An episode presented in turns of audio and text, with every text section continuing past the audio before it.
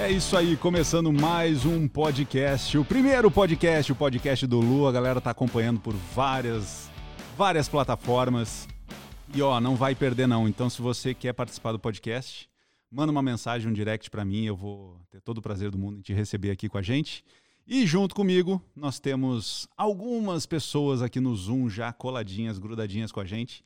E essa galera tá animada para fazer muitas perguntas. Então, você que está nos vendo no Instagram, pode fazer a sua pergunta também. Pode ser que eu não dê conta de ler, mas tá tudo bem. Você vai fazer e eu vou, vou prestar bastante atenção e responder para você a pergunta sobre emoções, sobre bloqueios, traumas, enfim, o que você precisar, tá valendo. E ó, antes de mais nada, eu quero dar as boas-vindas. Vamos começar assim, só por uma ordem, né? A gente tem que dar uma ordem nisso daqui. Então, eu vou falar diretamente com a Anne. E ó, a galera que está aí no Insta, não vai conseguir ouvir a Anne, mas recomendo fortemente que você assista, assista esse podcast ou escute esse podcast no link que eu vou te mandar já em seguida, tá bom? E aí você vai poder ouvir na íntegra as respostas e as perguntas de todo mundo, beleza? Porque não dá para conectar tudo ao mesmo tempo e, né, você sabe como é que é. A gente ainda vai melhorar muitas coisas. Fala, Yane, como é que você tá, mulher? Estou ótima. E você? Tô bem, tô bem. Pergunta para mim, o que, que você quer perguntar?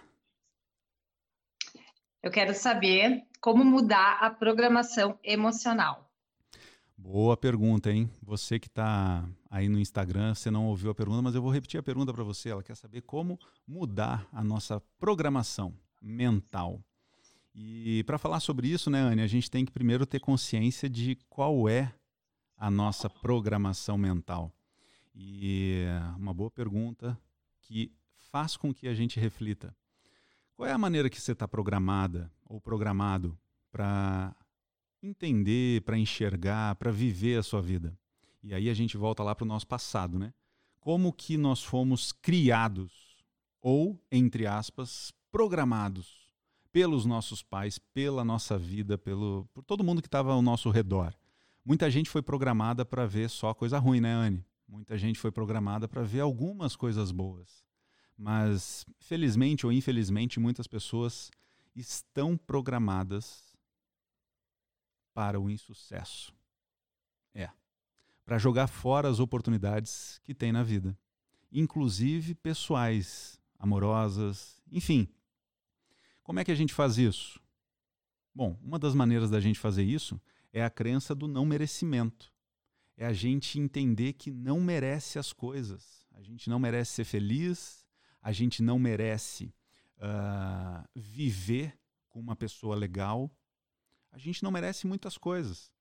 E aí o que, que a pessoa faz quando ela acredita que não merece nas coisas? Ela simplesmente desperdiça. Ou literalmente, né? Joga fora. Joga fora toda a possibilidade de felicidade. Bom, beleza, como é que a gente reprograma isso? Primeiro você tem que se dar conta da sua programação, porque senão você não vai saber o que reprogramar. Menos ainda como reprogramar.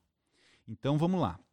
Você se depara com a possibilidade de você não estar programada para ser feliz. Então você encontra uma pessoa legal, você encontra o cara ou a mulher da sua vida, independente da sua opção sexual, e está tudo bem. Aqui a gente defende todas as bandeiras. Mas você encontra essa pessoa, só que percalços vão acontecer. Coisas vão acontecer, independente de você querer gostar ou não. E pode ser que essas coisas que você não goste, você simplesmente diga: não, eu não quero isso para minha vida. Eu não mereço isso. Mas vamos prestar bem atenção nessa pergunta: o que, que você não merece? Você não merece ser feliz? E você acredita que ser feliz é você estar tá constantemente linda, maravilhosa, a pessoa também vai estar tá lindo e maravilhoso, te amando e tudo, e vai ser tudo perfeito, as mil maravilhas. Peraí, peraí, para tudo. Em que momento da sua vida alguma coisa foi perfeita? Ah, pois é. Então, vamos começar com essa reflexão. A, a sua outra metade da laranja, se é que existe essa porra de metade que eu acho que não existe, mas tudo bem, somos pessoas inteiras e completas. É, essa pessoa também vai ser perfeita?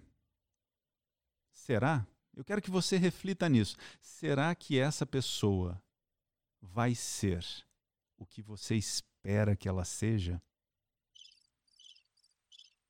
É, geralmente é esse o som que a gente escuta quando a gente faz essa pergunta.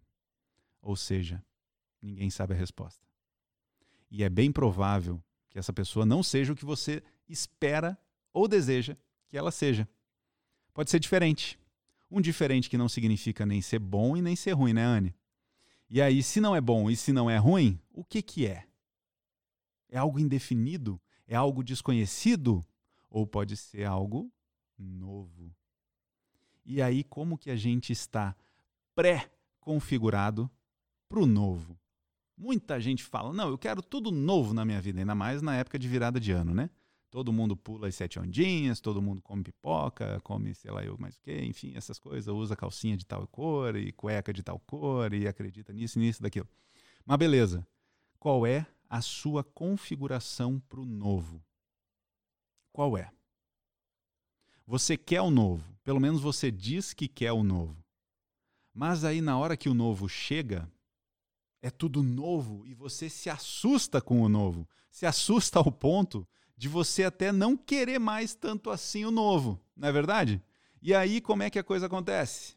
Você, ó, dá um pé na bunda do cara, ou na mulher também, enfim, né? Todo mundo leva o pé na bunda, independente da opção sexual, e aí você fica no mesmo jeito que você estava antes, sem alguém, sozinha, perdida, querendo amar, mas não querendo ser amada. Então, tomando consciência disso, a gente consegue estabelecer um ponto de partida. A gente consegue identificar o que, que a gente faz habitualmente que faz com que a gente desperdice essas oportunidades.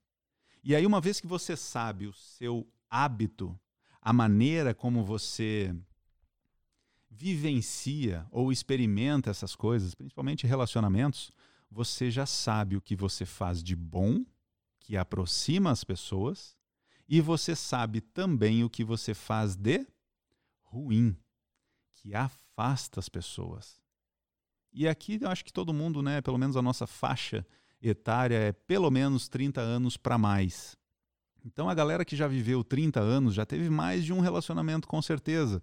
E aí a gente já sabe, a gente já tem um padrão. A gente já tem um padrão bem bem definido de comportamento, do que a gente gosta e do que a gente não gosta, do que a gente faz e do que a gente não quer fazer.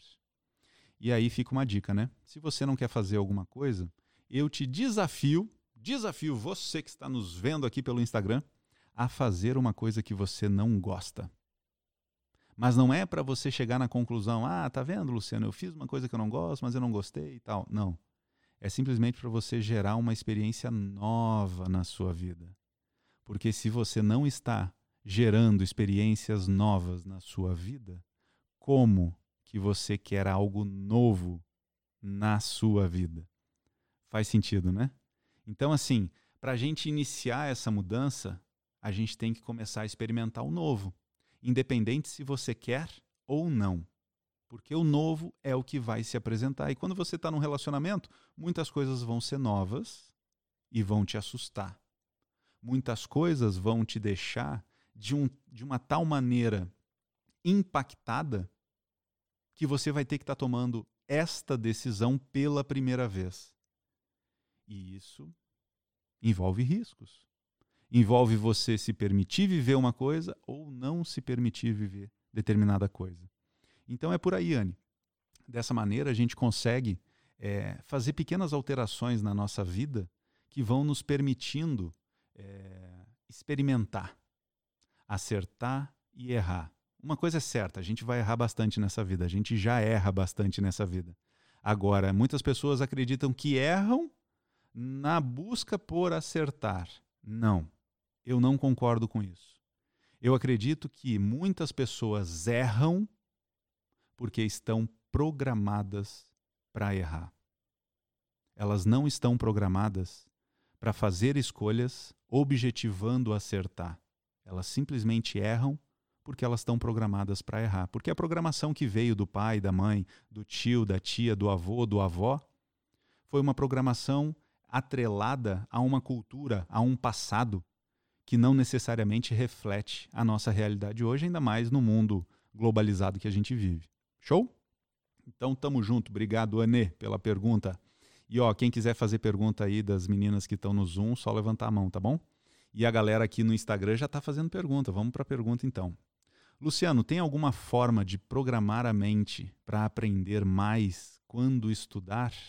Boa, Maria. Sim, tem N formas de você programar a sua mente para que você aprenda, absorva mais. Mas, dada essas metodologias para você fazer isso, tem uma coisa que é bem simples e que funciona muito bem. É você fazer neuroassociações com aquilo que você está estudando. E o que, que significa isso? Significa você, à medida que você estuda, associar esse conteúdo a coisas cotidianas da sua vida. E dessa maneira você consegue não só absorver, mas reter esse conteúdo que você vai estar estudando. Então, quanto mais esse, essa matéria fizer parte da sua vida, e aí você pode me perguntar, Lu, mas como é que eu vou fazer direito constitucional fazer parte da minha vida? Dá para fazer sim, viu? Porque a, a, a nossa Constituição, ela rege basicamente toda a nossa base legislativa. Então, tudo que está é, escrito lá, previsto lá, rege a nossa vida em sociedade. Então, dá sim para você fazer isso. De uma outra maneira também é você se utilizar de algumas ferramentas, como programação neurolinguística ou, principalmente, hipnose.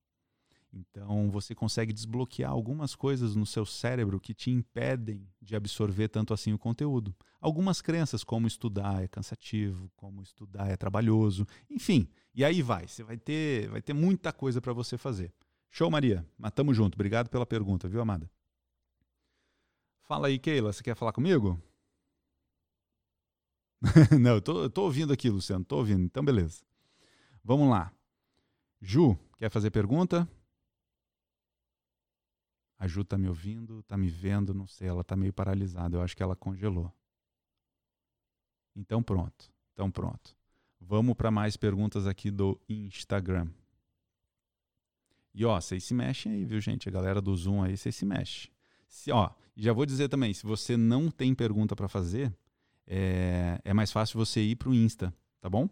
Deixar aqui só quem quer fazer pergunta, porque aí fica mais fácil para eu gerenciar. Vamos que vamos. Show. Tamo junto. Aí quem sabe faz ao vivo, vamos, vamos fazendo ao vivo. Ó, a galera do Insta, você pode fazer perguntas clicando aqui neste ícone, que é o ponto de interrogação, se é que você tem, alguns tem, outros não, e tá tudo bem. Mas tá, tem uma pergunta aqui sobre propósito. Como encontrar o propósito de vida? Essa é uma das perguntas mais clichês que eu escuto diariamente. E vamos lá, vamos, vamos. Eu não vou te deixar sem resposta, não. Vamos lá. Para você se aproximar ou encontrar o seu propósito de vida, eu vou te falar para você fazer o seguinte. É, você tem que se questionar. Se questionar o que, Lu? Questionar o porquê que você faz o que você faz, por que, que você não faz o que você não faz. E aí a gente começa a entrar um pouco na, na parada filosófica, mas vai devagarzinho que você vai entender. Tem coisas que você sabe que não deve fazer na sua vida, mas mesmo assim você faz. Tem coisas que você sabe que deve fazer na vida e não faz. A questão é por quê? Então, vou te dar um exemplo. Você sabe que você tem todas as condições de implementar uma nova rotina na sua vida, seja de exercícios, seja até profissionalmente. Mas você não pratica. Muita gente vai dizer: ah, é, Luciano, eu me auto-saboto. Tudo bem, pode chamar de autossabotagem. Mas e aí? Por que que sabendo o que você pode e deve até fazer, você não faz? Por quê? É isso que eu quero que você se questione. Uma outra questão importante é: sabendo que algumas coisas vão dar errado, por que, que você faz estas coisas? O que, que você quer alcançar fazendo essas coisas que você sabe? Você sabe, no fundinho lá você sabe que vai dar errado. Então, assim, ó, fica ligada nisso. Essas perguntas vão te levar a respostas que te aproximam do teu propósito. E não necessariamente o teu propósito hoje na sua vida pode estar sendo positivo para você. Pode ser que você queira provar para você mesma que você não merece ser feliz. Já pensou numa loucura dessa? Você querer provar para você mesma que você não merece ser feliz. Ou, até mesmo, você que pode querer provar para você mesma se se você tem razão ou não em dizer que você não merece ser feliz ou que você não pode ser feliz, ou que determinada pessoa não é o que parece ou não merece estar com você, enfim, N coisas. Então fazer essas questões são importantes, tá? Agora, agora, vamos refletir numa coisa. Por que você está fazendo isso? Por que, que você tem essa crença de não merecimento? Por que, que você tem essa ideia na sua cabeça de que a vida é ruim, as coisas são ruins, as pessoas são ruins? Será mesmo que todas as pessoas são ruins? Será mesmo que essa pessoa que está contigo do teu lado ela está querendo só sexo com você? Será mesmo que essa pessoa que está compartilhando o tempo dela, tudo bem, ela não é perfeita, tá bom? Mas essa pessoa que está compartilhando o tempo dela, ela não tem boas intenções com você? Então, fica ligada nisso. Fica ligada porque você pode estar sendo apenas, apenas conduzida pelas suas crenças. E as tuas crenças podem estar te levando para um lugar que não é tão legal assim. Se isso já está acontecendo, se você já se deu conta disso, então tá na hora de você mudar essa realidade. Tá na hora de você reassumir o controle da sua vida e decidir, você por você, para onde você quer ir, com quem você quer ir ou principalmente como você quer ir. Com dor ou com sofrimento são duas coisas diferentes, tá bom? Dor e sofrimento são duas coisas diferentes. Você pode ter experiências dolorosas na vida, mas sofrer relativamente menos com elas. Agora, você pode ter também, ao mesmo tempo, coisas não tão dolorosas na vida, mas sofrer durante uma vida inteira com elas. Vamos dar um exemplo? Eu gosto sempre de tangibilizar isso para vocês e transformar isso em algo de fácil compreensão. Alguma coisa pode ter acontecido na tua infância que proporcionalmente tenha um impacto de dor pequeno. Como, por exemplo, eu já ouvi muito as pessoas dizerem assim: ah, a minha mãe ou meu pai, quando ia me buscar na escola, demorava. Demorava, chegava atrasado ou atrasada. E, convenhamos, isso gera um impacto de dor relativamente pequeno comparada com uma dor, por exemplo, de um falecimento né, do pai e da mãe. Mas muitas pessoas trazem consigo essa coisa do atraso e acabam transformando isso em o meu pai ou a minha mãe não me amam. Aí você aumenta o sofrimento com uma dor pequena. Algo que efetivamente dói pouco, mas te faz sofrer muito. Tá fazendo sentido isso para você? Se tiver, eu quero que você, mesmo estando ouvindo esse podcast, eu quero só que você balance a cabeça e diga para você mesmo: é, faz sentido. Então, dor e sofrimento são coisas distintas. Você pode estar sofrendo por dores pequenas e você pode estar sentindo dor por sofrimentos pequenos. Vamos lá. Quando você tem um, uma queda ou um corte profundo, seja no joelho, seja na mão, em qualquer lugar, você tem uma dor alta, mas um sofrimento pequeno, porque você sabe que tratando bonitinho, limpando tudo, fazendo tudo do jeito certo, em pouco tempo você vai estar tá com a ferida cicatrizada e já vai estar tá bem de volta. Ou, por exemplo, quando você quebra o pé, sei lá, você vai ficar com ele imobilizado durante um tempo, mas o sofrimento não vai ser grande. Ou, por exemplo, é, recentemente, né, o Érico, meu amigo, querido mentor, é, pegou dengue. O que, que a dengue ensinou para ele? Tem algumas coisas que ele não controla. Então, mas significa que ele tenha sofrimento? Não, não necessariamente. Ele só fica acamado durante algum tempo, tomando bastante líquido e descansando podendo, tendo a oportunidade, uma vez que a gente veja pelo lado positivo das coisas, tendo a possibilidade de ler mais, de meditar mais, de refletir mais sobre a vida e sobre as coisas, né? sobre os negócios também. Então é isso que eu quero dizer para você. Vamos lá, tem mais pergunta aqui. Tem mais pergunta. Lu, como trabalhar as emoções quando outra pessoa é agressiva com você? Boa pergunta, Ju quando a pessoa é agressiva com você, você pode das duas uma. Dar um foda-se, é, um foda-se para essa pessoa, ou você pode crescer aprendendo algumas coisas com esta pessoa. Como que a gente cresce assim, Lu? Primeiro, entendendo o porquê dessa pessoa estar sendo agressiva com você. Pode ser que não tenha nada a ver com você. Pode ser que tenha alguma coisa a ver com você.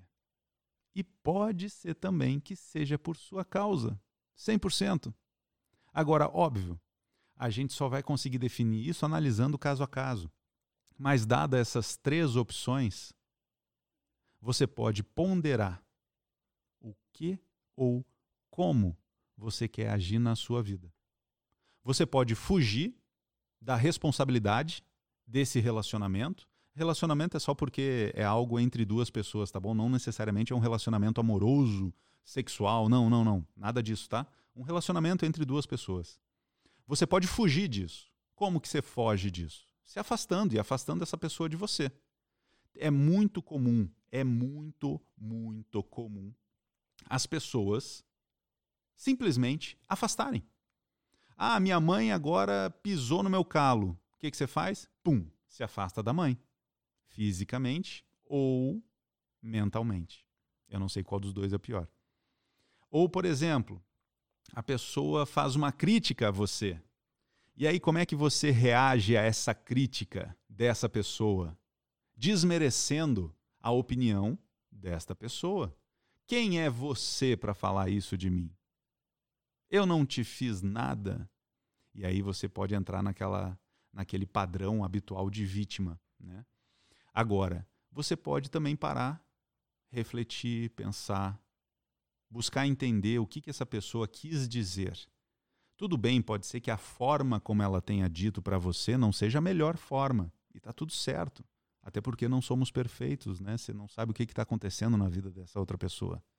Mas se você parar e refletir, você vai ter pontos de aprendizado a absorver. E tendo pontos de aprendizado a absorver, você vai poder ter possibilidades de crescimento. Alguma coisa dessa crítica, desse feedback, dessa, desse relacionamento vai te servir. E assim, eu sou, eu sou uma pessoa que busco entender muito os propósitos de Deus na minha vida e na vida das pessoas ao meu redor. Então, se alguma coisa acontece nesse sentido, é porque tem algum aprendizado aí. Nada, nada, absolutamente nada é por acaso nessa vida. Isso é o que eu acredito. Então, se você está tendo essa oportunidade de aprendizado, aprenda alguma coisa com isso. Reflita, pense de maneira calma, serena sobre o que está acontecendo e aí você vai ter algumas decisões a tomar. A pessoa que diz assim: ah, não, eu taco foda-se mesmo e pronto, acabou. é a pessoa que foge, né? É a pessoa que foge. E simplesmente tacar o foda-se por tacar o foda-se, eu não acho legal, não. Agora, tem pessoas e pessoas. Tem pessoas que nos agregam na vida e tem pessoas que não agregam nada na nossa vida.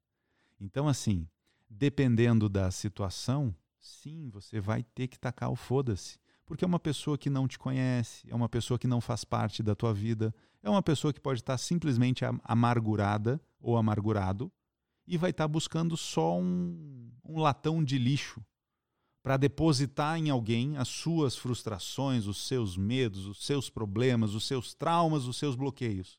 Então, nesse caso em específico, eu digo: taca o foda-se.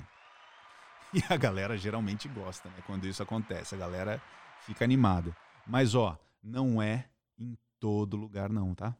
Não é com todo mundo. Principalmente se a pessoa é próxima né? Tá no nosso círculo familiar ou de amigos, enfim, tem uma certa proximidade com você, tá bom? Então é isso.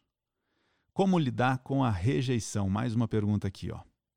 Boa pergunta. Eu, eu gosto dessa pergunta. Eu gosto dessa pergunta porque a gente costuma, costuma associar rejeição ao outro, né?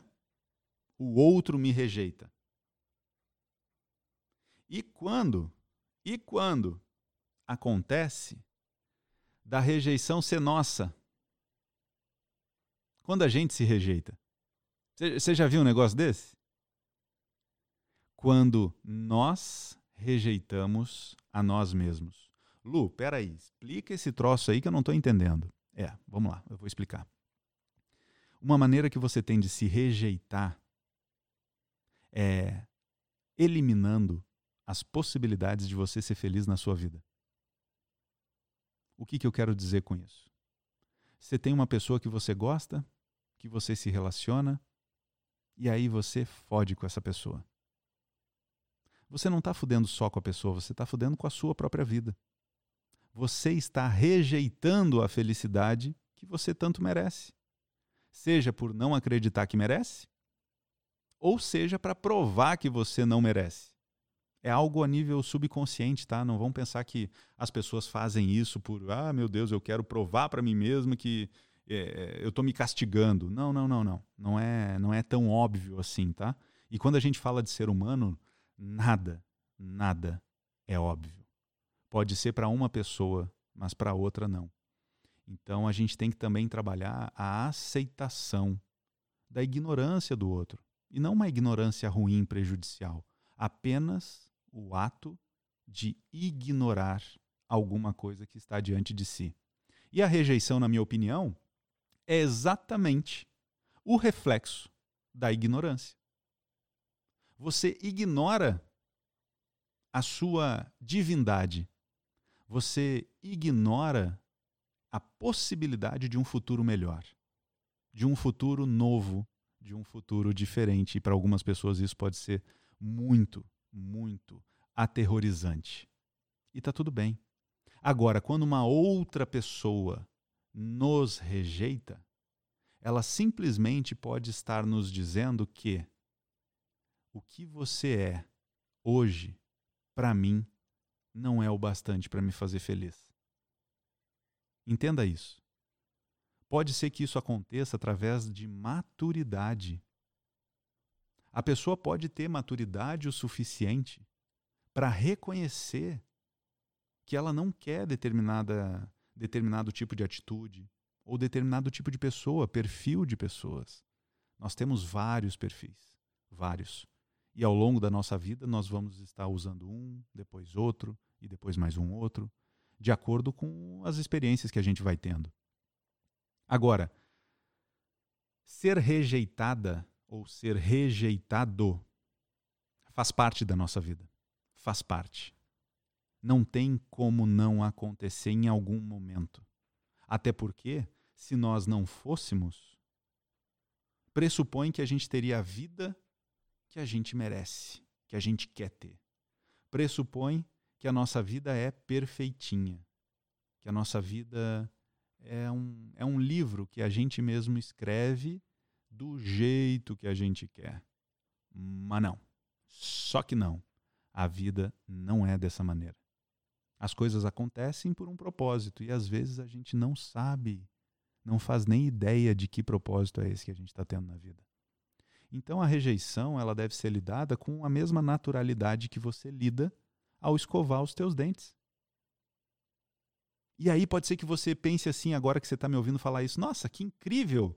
Isso é um absurdo. Literalmente, isso é um absurdo. Não tem como lidar com a rejeição da mesma maneira que a gente lida escovando os dentes, Luciano. Porra, você tem merda na cabeça? Pois é. Isso é apenas uma ideia. Uma ideia que você aceita ou não aceita na sua vida. Assim como a felicidade é uma ideia que você aceita ou não aceita na sua vida. Assim como o amor também.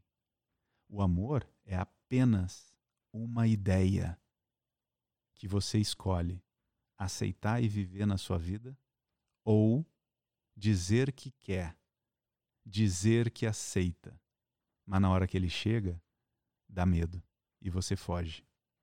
E é aí que eu digo: você se rejeita. Você rejeita a sua própria felicidade, porque depois do medo tem a coragem. Depois da dor, tem a alegria. Então, depois do sofrimento, tem o amor. Essa é a pior maneira que você tem de desperdiçar a sua vida e esse infinito de possibilidades que Deus te dá a cada dia, a cada novo minuto, a cada nova hora, de tomar decisões que vão te favorecer, vão te elevar, vão te evoluir. E muita gente desperdiça. Por quê? Por causa do ego. Por causa de algo que não é real, que não é palpável. É apenas a ideia de ser o que é e não poder mudar. Esse é o ego. Essa é a merda na vida de muitas pessoas. Show? Mas brigadão pela pergunta, adorei, viu? Tem uma aqui, como lidar com o distanciamento da pessoa? Ah, Fernanda, Fernanda, Fernanda. Como lidar com o distanciamento da pessoa? Da mesma maneira que você lida com a sua própria rejeição. Agora, o problema não está você lidar ou não com a sua própria rejeição ou com o afastamento de alguém. O problema está em lidar com o seu ego, que quer, que tem que ter a pessoa perto. E muita gente fala, muita, muita gente fala: Eu amo você se você estiver do meu lado, aqui, embaixo da minha asa. Porque se você não estiver com uma aliança no dedo, eu não te amo mais. Que loucura é essa? Que loucura é essa? Por acaso Jesus foi casado com todos os habitantes da terra? Não foi, né?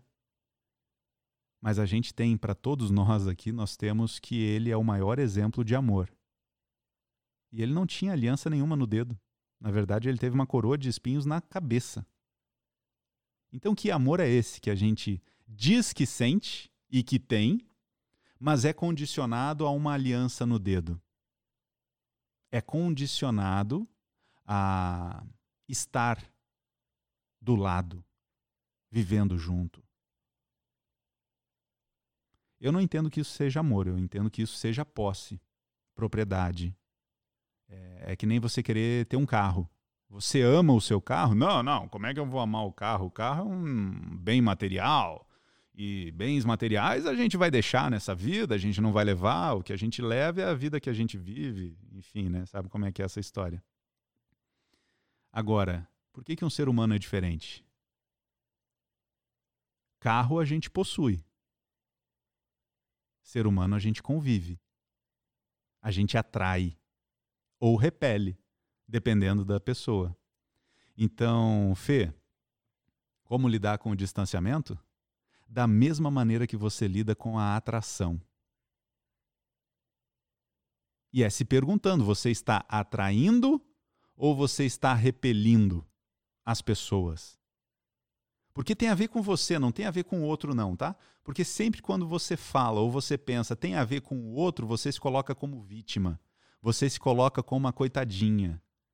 Então, assim, quando você pensa, eu estou atraindo ou eu estou afastando as pessoas de mim, você se coloca no seu devido lugar, como protagonista da sua vida. Como protagonista da sua vida. E é aí que começa a parada. É aí que a vida começa a ficar interessante, porque aí você vê, você vê, independente de qualquer coisa, você vê o que você está fazendo. Então, o afastamento ou distanciamento pode ser causada por você. Da mesma maneira que o oposto é verdadeiro também. Se você não está atraindo as pessoas, provavelmente você vai estar repelindo as pessoas. E aí vai decidir, vai, vai, vai depender da sua decisão, né? O que, que você quer para a sua vida. Eu já decidi que eu quero ter comigo pessoas que querem estar comigo. E pressupõe, eu pressuponho, que a pessoa que quer estar comigo, ela não pode me considerar um ser humano perfeito, porque eu não sou. E sim, para essa pessoa estar comigo, ela provavelmente vai vai apanhar um pouquinho. Sabe assim? Vai vai se machucar um pouquinho, vai, vai se machucar um pouquinho, um pocão. É que nem uma rosa, né?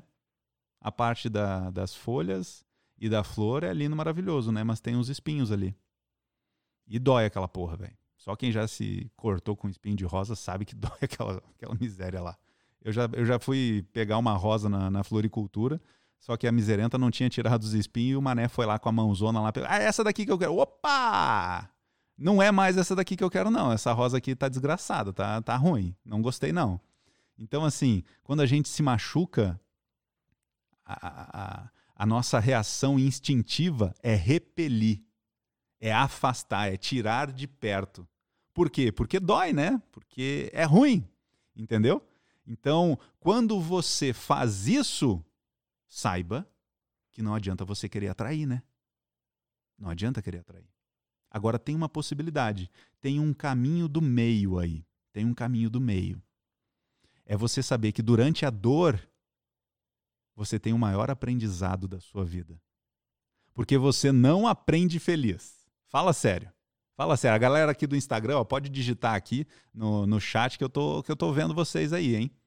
Não existe, não existe aprendizado na felicidade. Não existe. O aprendizado ele está na dor. E esse aprendizado permanece. Por quê?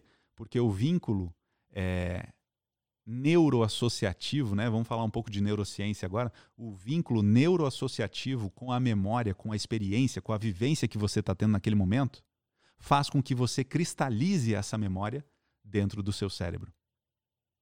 Então, é por isso que a gente se lembra, quando a gente vai andar de bicicleta, das quedas. Ah, porra, eu andei lá e tal, pum, caí. Mas eu aprendi a nunca mais cair, porque agora eu ando de bicicleta que é uma beleza não preciso ser um daqueles integrantes lá do Circo de Solé, né? Os caras lá são loucos. Mas você aprende. Por que, que o nosso primeiro amor ele é tão importante? Porque ele nos ensina que o amor não é daquele jeitinho que a gente imaginava que era, né? Não era tão bonitinho, não era aquela coisa tão fofes. Não, o amor pode se transformar em muitas outras. Na verdade, a percepção que a gente faz do amor, né, gente? Não é o amor propriamente dito. É a ideia que aquela pessoa, aquele adolescente ou adolescente, é, pensa que significa o amor.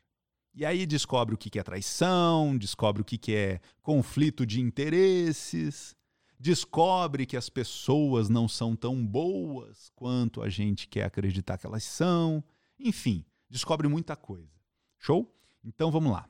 Fala aí, Ju, você pediu para falar, então pode falar, amiga.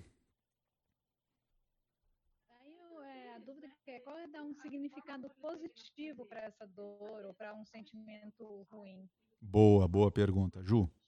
Para a galera aí que está no, no Instagram, a Ju perguntou assim: como fazer a girada de chave para esse momento, né, Ju? Só balança a cabeça aí, pronto, é isso aí como que a gente faz para girar essa chave? Imagina que você está lá num relacionamento e você foi traída ou traído, tá? E tá doendo essa porra, né? Porque ninguém vai ter a, a loucura de dizer eu gosto disso. Não, não se trata disso. Mas enquanto você estiver experimentando a dor, e seja a situação que for, seja de desemprego, seja de traição, seja traição amorosa no caso, ou até traição de algum amigo ou amiga, enfim, seja o que for, até você estar tá recebendo um feedback negativo, tá tudo bem? Como que você vai girar essa chave? Durante esse momento, assim como em qualquer outro momento na tua vida, você tem duas opções. Você tem duas maneiras de encarar todo e qualquer fato na tua vida. Presta bem atenção. Você tem duas opções e sempre vai ter. Uma é olhar o lado negativo, ou seja, olhar a sua dor, olhar o que aconteceu com você, ou olhar o lado positivo, olhar o que você fez para que isso acontecesse. E aí vai ter uma galera, vai ter uma galera aí que vai se, se levantar e vai dizer: Não, mas peraí, você está dizendo que eu fui traído porque eu fiz alguma coisa? Sim. Sim. Mesmo sendo tapar os olhos para não ver. Saca isso? Muita gente, na hora da paixonite, fecha os olhos para algumas situações que desagrada que significaria transformar aquela paixonite em algo ah, mais real, mais palpável. E aí o que, que a pessoa faz? Ela escolhe deliberadamente, ó, tapar os olhos. Fazer de conta que não é bem assim. Faz de conta e aí ela começa a contar uma historinha na cabeça dela. E aí o que, que acontece com essa historinha? A historinha que a pessoa conta sempre tem que ter um final feliz para quem? Para ela. E quando esse final feliz para ela a satisfaz, ela segue a vida, segue o barco. Só que o que, que acontece? Acontece que nem sempre a vida é desse jeito. E pode ser que a historinha que ela tenha contado nada mais é do que uma novela mexicana, né? Onde o próximo episódio seja uma tragédia, seja a verdade e a verdade é que a pessoa que ela pensou que amava não a ama tanto assim. Pode ser que o emprego que ela achava que estava seguro não estivesse tão seguro assim. E aí, enfim, as coisas acabam acontecendo da maneira que acontecem. É por isso que eu digo que a vida é o que é. Não é o que a gente quer e também não é o que a gente teme que ela seja. A vida é o que é eu prefiro lidar com a realidade dos fatos do que lidar com as histórias que eu conto da vida, que eu percebo. Por isso que a gente fala, né, principalmente no coach, que cada um de nós é um, é um mundo, um universo à parte. Porque cada um de nós tem uma percepção muito particular da vida, entendeu? Obviamente impactada pelas nossas experiências, pelas nossas é, pelo nosso passado, né? Por tudo aquilo que a gente viveu e vive, né? Então, cada uma dessas percepções vai ser uma historinha diferente. Cada uma dessas historinhas diferentes vão compor a teia do universo que conecta cada um de nós seres humanos. Então, como girar essa chave? Tomando decisões, viu, Ju? Decisões de se colocar no lugar mais importante da nossa própria vida. Decidir ser feliz por conta própria. Essa é a grande sacada. É bater no ombro e falar: eu sou foda pra caralho, porra. Por quê? Porque ninguém vai fazer isso por você. Ninguém vai. Primeiro, pelo princípio, né? De que a pessoa vai estar tá fazendo primeiro isso nela. Senão ela não consegue fazer em você. É aquele mesmo princípio do, do relacionamento. Não adianta você querer ter um par sem ser um ímpar completo. Não adianta você querer ter alguém, uma paixonite, um Dom Juan, o, sei lá, o galã da novela, um Rodrigo Santoro, né? Convenhamos, o cara é lindo, maravilhoso, eu reconheço. A minha parte feminina reconhece, né? Não é a gaúcha, não, é a feminina, tá? Porque o, o gaúcho é outros 500. Mas a minha parte feminina reconhece que o cara é um gato, pelo amor de Deus. Né? Vocês têm que, vocês têm que reconhecer que o cara é bonito. Mas, mas, o que, que adianta você ter um Rodrigo Santoro do seu lado, e é possível, é possível, tá? Se você não corresponde, se você não está à altura, a galera aqui tá botando Raí. É, o Raí também é bonito, mas né, não sei, não é muito da minha praia não. Acho ele, sei lá, meio sem sal. Mas enfim, se você não faz por merecer, não adianta você querer ter um Rodrigo Santoro do seu lado. Você pode atrair pelas razões erradas, da maneira errada, mas você não vai reter. E a, eu acho que a grande parada de um relacionamento é essa, né? Não é atrair. Você atrai muitas pessoas. Mulheres, então, têm uma, um poder de atração de outro mundo. Homens também têm, mas eu ainda acredito que mulher tem mais. Agora, Atrair todo mundo atrai. Reter não é todo mundo que retém. Porque para reter, você tem que ter disciplina, você tem que ter rotina, você tem que ter conteúdo. E eu acredito fielmente que muitas pessoas pecam na questão de conteúdo, sabe por quê? Porque aceitam a vida de uma maneira muito muito fraca, muito pobre, muito aquém do verdadeiro potencial de cada um de nós. E eu me orgulho de não aceitar, de não aceitar a vida simplesmente do jeito que ela se apresenta.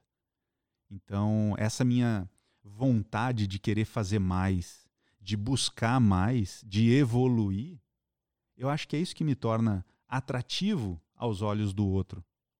Porque nunca vai ser igual, nunca vai ser a mesma coisa. É, eu tava com a Anne, né? Lá no, no show do Cris Pereira. E, cara, o cara é um comediante foda pra caralho. Ele é muito, muito engraçado. Cris, se um dia tu puder ouvir esse podcast, um abraço pra ti, meu querido.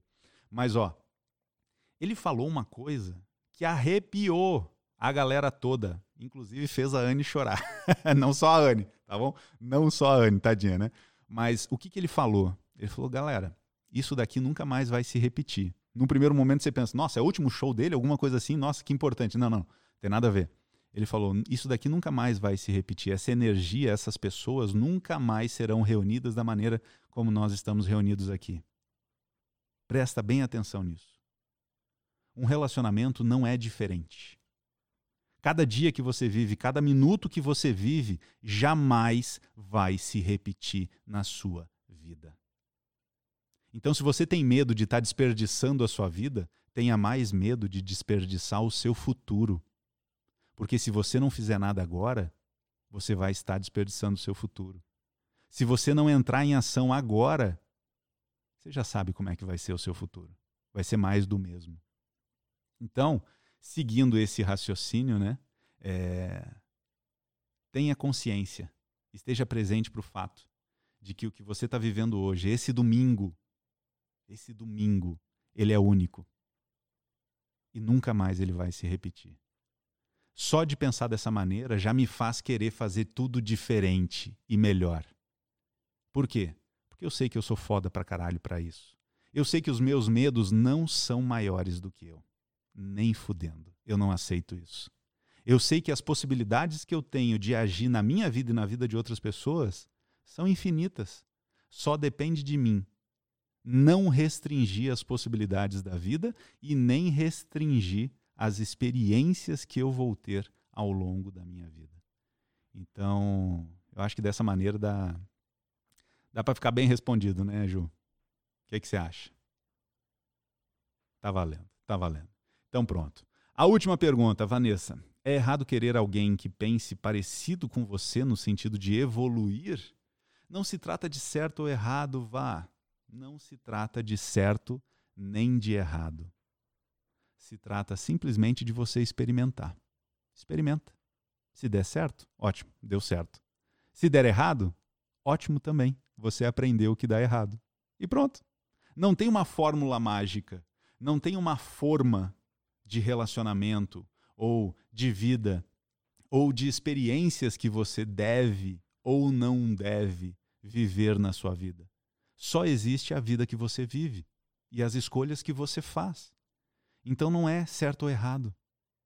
É simplesmente o que você quer para você. E se você quer isso para você, faça isso para você. E diga para você mesma: eu estou fazendo isso porque eu estou fazendo isso. Só. Não é porque é certo, não é porque é errado. É porque você quer. A sua vida é sua, você faz com ela o que você quiser. Entendeu? Independente da opinião dos outros. Seja você feliz por conta própria. Então é isso aí, galera. A gente vai ficando por aqui hoje. Obrigado, obrigado, obrigado pela galera que está aqui no Instagram. Obrigado, meninas que estão aqui no Zoom comigo. Foi muito massa. E ó, eu acabei de perder a virgindade de podcast com vocês. Então sintam-se honradas de perder a virgindade também comigo. Tamo junto. então é isso, galera do Instagram aqui, ó. Um beijo. Se você que está ouvindo esse podcast ainda não me segue, segue lá no Instagram, arroba Luciano Guedes, ou então aqui no YouTube, arroba também Luciano Guedes. Deve ter um arroba lá, ou sei lá, um barra, alguma coisa, Luciano Guedes. Fique ligado, fique ligada, que hoje à noite, hoje à noite, em pleno domingo, vai ter uma parada muito massa. Então, se eu não. Se, eu, se, se, você ainda não me segue, me segue aqui no Insta que no Insta vai ter uma parada muito doida. Tamo junto. Meninas, beijo, beijo, beijo, beijo, beijo, beijo, galera do Insta, a gente se vê. E para você que está nos ouvindo agora aqui no nosso podcast, independente do dia, independente do momento, faça ele valer a pena, porque você merece ser feliz por conta própria. Tamo junto.